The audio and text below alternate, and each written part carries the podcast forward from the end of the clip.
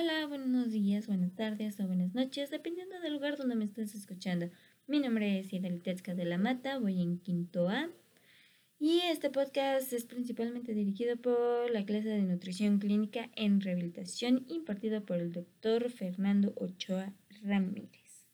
Este podcast tratará acerca de alimentación. Sin más, comencemos.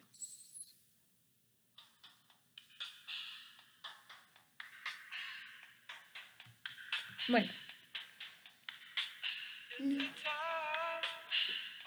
Los alimentos no son solamente aquellos que consumimos en nuestra dieta diaria. Este, recordemos que también nos proporcionan energía y esta nos ayuda a hacer nuestras actividades diarias, como lo es correr, caminar, levantarse,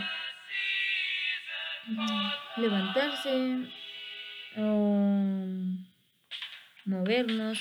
Bueno, ya quedó claro el punto acerca de nuestra vida cotidiana, nuestra vida diaria. Bueno, sino que también es el proceso por el cual podemos obtener nuestros nutrientes y pues, este, nuestros nutrientes necesarios pues para vivir el día a día, ¿no? Bueno, ¿cómo sabemos cuando tenemos una mala dieta o una o una buena una buena dieta en este caso?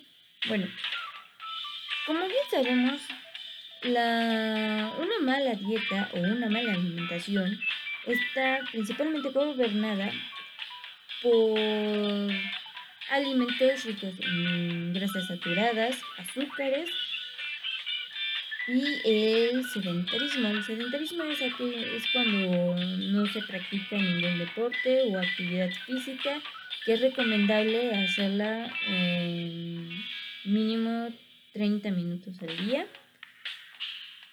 Bueno, ¿cómo sabemos, este, como dijimos anteriormente, una mala dieta es aquella que está rica en azúcares, como por ejemplo son los refrescos, los dulces o procesos, este, alimentos altamente procesados como son el, el yogur, como es el yogur, o, o también puede estar basada en nuestra alimentación en grasas saturadas como lo son las hamburguesas, papas, papas fritas, los hot dogs, alimentos que no son eh, nutritivamente sanos. ¿Cómo sabemos cuando tenemos una buena alimentación? O bueno, en este caso, una buena dieta. Bueno, como bien como ya dijimos, la mala dieta es aquella que está basada en azúcares o grasas muy saturadas. Entonces, una buena alimentación o una buena dieta es aquella que tiene eh, bajo contenido de grasas saturadas, pero es rica en fibra, en omega 3, y se consume diariamente frutas, verduras, cereales, frutos secos, y tiene una vida activa. Activa, ¿con qué nos referimos? Que cumple por lo menos el requisito de que hace 30 minutos diarios de ejercicio, o corre o practica algún deporte. ¿Cómo sabemos cuando... Bueno, sí. Bueno, ya te dije principalmente lo que es una buena dieta y en lo que está basado. Pero, ¿qué podemos encontrar precisamente en nuestra dieta o qué debemos de considerar? Bueno, cuando somos pequeños, debemos de considerar mucho el consumo de hierro. Obvio, hay niveles específicos para el consumo de hierro, pero en este caso el consumo de hierro, la importancia que tiene en nuestra dieta diaria, es que em, nos va a ayudar a diversas funciones vitales como la producción de hormonas o la formación del hueso. ¿Y por qué es importante en los niños? Bueno, pues como acá, bueno, como ya hemos mencionado, en la formación del hueso, pues va a ayudar a que pues, el niño tenga huesos fuertes, sanos y que no sean fáciles de sufrir alguna lesión o fractura.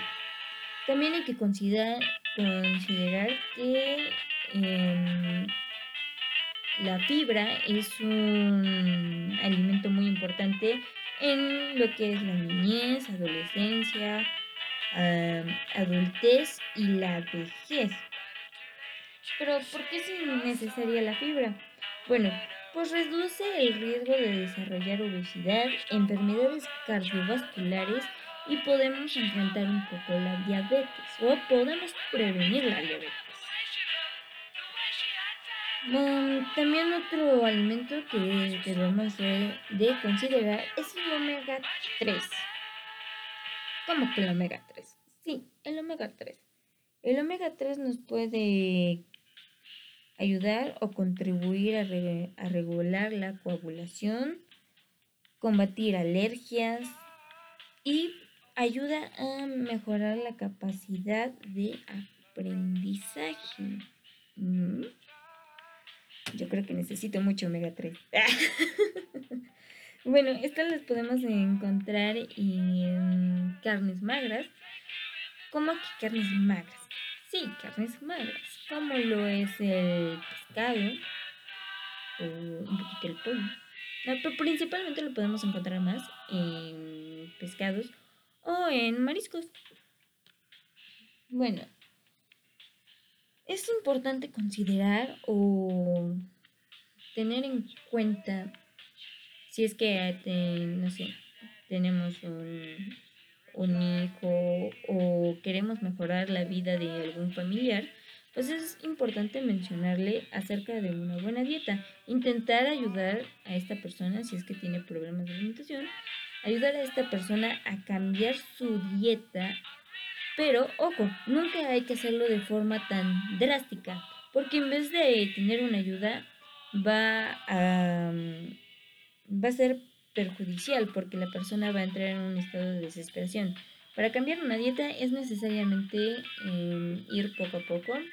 No, mm, sé, em, por ejemplo, em, si tienes mucha ingesta en azúcares o tomas mucho, mucho refresco, le echas demasiado azúcar eh, al café o cosas así, pues lo primordial sería pues ir reduciendo un poco la en este caso la ingesta de refresco y aumentar más la, la este, aumentar más los niveles de agua.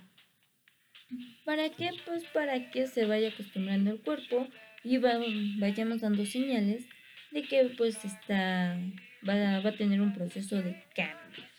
¿Por qué es necesario hacer ejercicio por lo menos mínimo 30, este, 30 minutos? Bueno, es necesario entender que no es lo mismo el trabajo que el ejercicio. El trabajo es algo que hacemos diario, algo que tu cuerpo ya está acostumbrado a hacer cada día. Pero cuando tú lo sometes a un sistema de entrenamiento, un sistema de ejercicio durante media hora o 15 minutos, que también es recomendable por lo menos hacerlo 15 minutos, el cuerpo va a sufrir lo que comúnmente conocemos como embaramiento.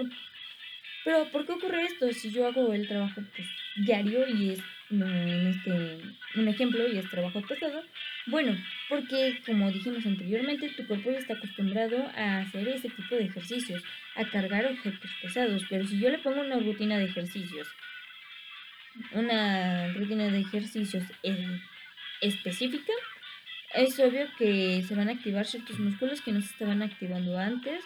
El rendimiento cardio, este, cardiovascular va, va, a aumentar. En este, ¿A qué me refiero? Pues que va a empezar a latir más rápido, la sangre se va a oxigenar más y el flujo de sangre, de sangre perdón, va a ser un poco más rápido. A esto nos referimos con pues con el tema de ejercicio. Pero entonces, ¿por qué me pasé al tema de ejercicio si estamos hablando de alimentación? Porque van muy de la mano. Si tenemos una vida sedentaria y llena de eh, azúcares o grasas saturadas, pues ¿qué va a pasar? Lo único que va a pasar es que vamos a tener enfermedades cardiovasculares, diabetes, no vamos a tener un buen rendimiento físico y nuestro nivel emocional puede llegar a ser afectado. Eso es muy importante. No muchos saben que el que dependiendo de nuestra forma de vida es nuestro estado emocional. Muchas personas encuentran eh, el hacer ejercicio un estado relajante porque es sacar todo el estrés, toda la frustración que se hizo en el día laboral. Entonces, en lo personal, creo que es un poco importante pues aprender acerca del tema. Muy pronto haremos otro podcast hacer más detallado y profundo acerca de, pues bueno, acerca de las vitaminas, minerales, o tal vez no. bueno, dependiendo. Eh, bueno, entonces, este, entonces, creo sinceramente que es importante acerca de saber de la alimentación que de pequeños o o ya ahorita de grandes podamos impartirle a las generaciones más jóvenes cómo es una correcta alimentación y no dejarse llevar por los estereotipos o las etiquetas que pues este pues exige la sociedad. Muchas gracias por escucharme, gracias por su tiempo. Espero que les haya agradado este podcast. Si no, por favor déjame un comentario o algo acerca de, de algo que no te haya gustado, que sí te gustó, o puedes decir algún dato curioso que a ti sea interesante. Muchas gracias por escuchar, por escucharme. Nos vemos el siguiente podcast.